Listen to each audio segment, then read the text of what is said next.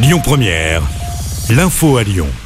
Bonjour Christophe, bonjour à tous. Jean Castex et Olivier Véran en déplacement dans le département aujourd'hui. Un déplacement sur le thème de la crise sanitaire. Le Premier ministre et son ministre de la Santé sont attendus en milieu d'après-midi au laboratoire de séquençage des HCL. C'est là où le virus est passé au crible pour détecter la présence de variants. Jean Castex et Olivier Véran doivent également visiter le centre de vaccination de Saint-Bonnet-de-Mur avant de se rendre à l'aéroport de Lyon-Saint-Exupéry pour observer le renforcement des mesures de contrôle sanitaire. Si les créneaux de vaccination se font rares depuis les annonces du ministre de la Santé, de nouveaux rendez-vous vont être ajoutés dans les prochains jours dans l'agglomération lyonnaise. Dès la semaine prochaine, le vaccinodrome de Gerland va de nouveau monter en puissance. Le site sera ouvert 6 jours sur 7. Objectif, proposer 2000 doses de vaccins par jour.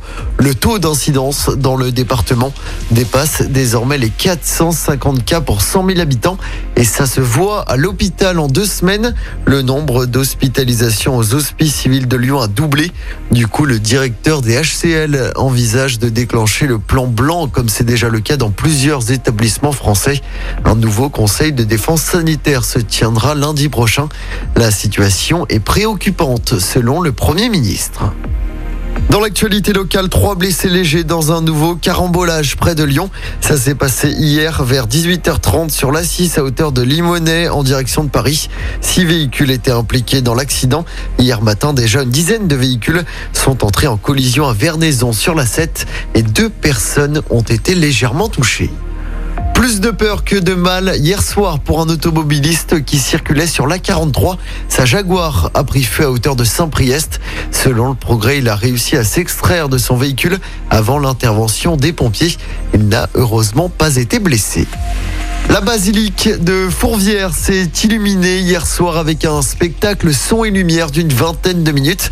Animation qui retrace l'histoire de la ville de Lyon. Et si vous l'avez raté hier soir, pas de panique, hein, ça dure jusqu'au 2 janvier prochain. Toutes les infos sont à retrouver sur notre site internet. En politique, ce duel surprise chez les Républicains.